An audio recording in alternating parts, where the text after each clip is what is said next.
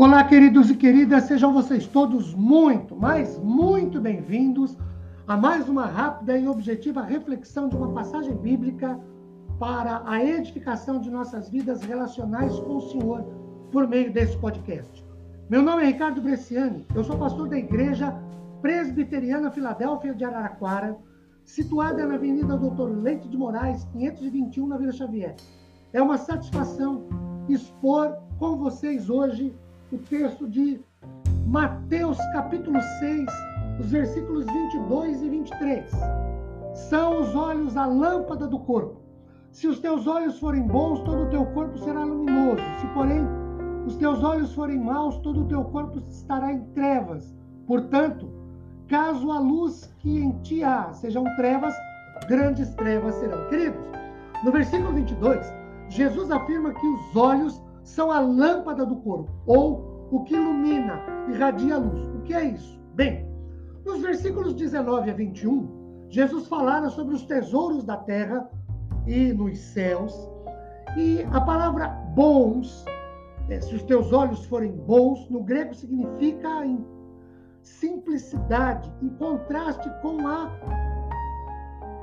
duplicidade. Olhos nos tesouros do céu, olhos nos tesouros da terra também.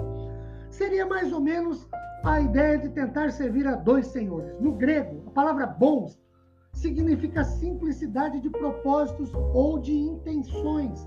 Provérbios capítulo 4, versículos 25, 26 e 27 dão-nos uma ideia bíblica disso. Jesus diz o seguinte: se os teus olhos forem bons, todo o teu corpo terá luz. Mas se os teus olhos forem maus, todo o teu corpo será em trevas. Queridos, os olhos maus, do versículo 23, significam olhos enfermos, que não funcionam corretamente, que não podem captar uma imagem e que produzem duas imagens distintas, ou olho no céu, outro no mundo. Uma espécie de olho no peixe, outro no gato, como a gente costuma dizer aqui. Um olho no reino de Deus, outro olho no reino deste mundo. O que é impossível de acontecer. Ou servimos a Deus ou não servimos.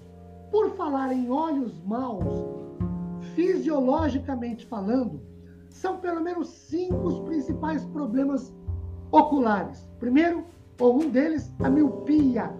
É uma dificuldade visual para longe. É como se o olho crescesse mais do que devia tem vista curta.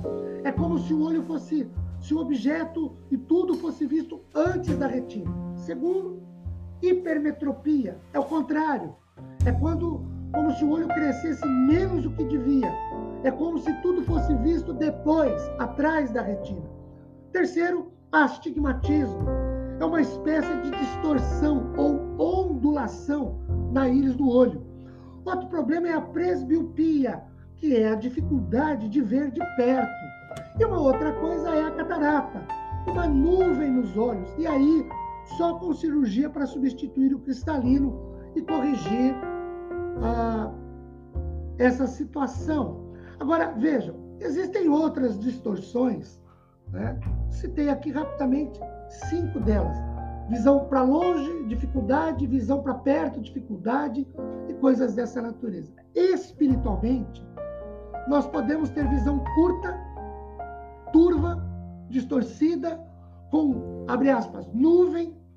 Tanto que Jesus diz que, que os olhos são a lâmpada ou a candeia do corpo. E aí, para onde olhamos, como olhamos, ou com que intenção, propósito, objetivo, razão olhamos, faz toda a diferença.